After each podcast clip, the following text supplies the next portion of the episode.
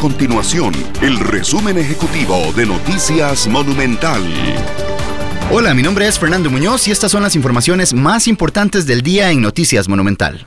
Hasta este jueves, Costa Rica alcanzó los 903 casos positivos de COVID-19 después de registrar 6 casos nuevos en las últimas 24 horas. Ya se registran 592 personas recuperadas en 61 cantones, sumándose Cañas y Bagaces a la lista de regiones con personas convalecientes.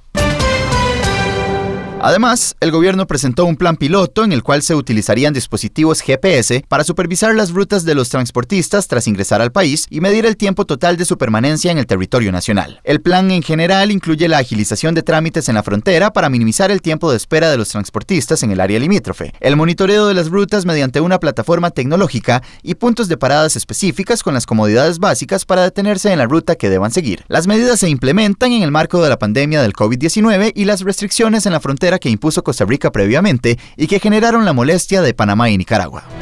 Estas y otras informaciones las puede encontrar en nuestro sitio web www.monumental.co.cr. Nuestro compromiso es mantener a Costa Rica informada. Esto fue el resumen ejecutivo de Noticias Monumental.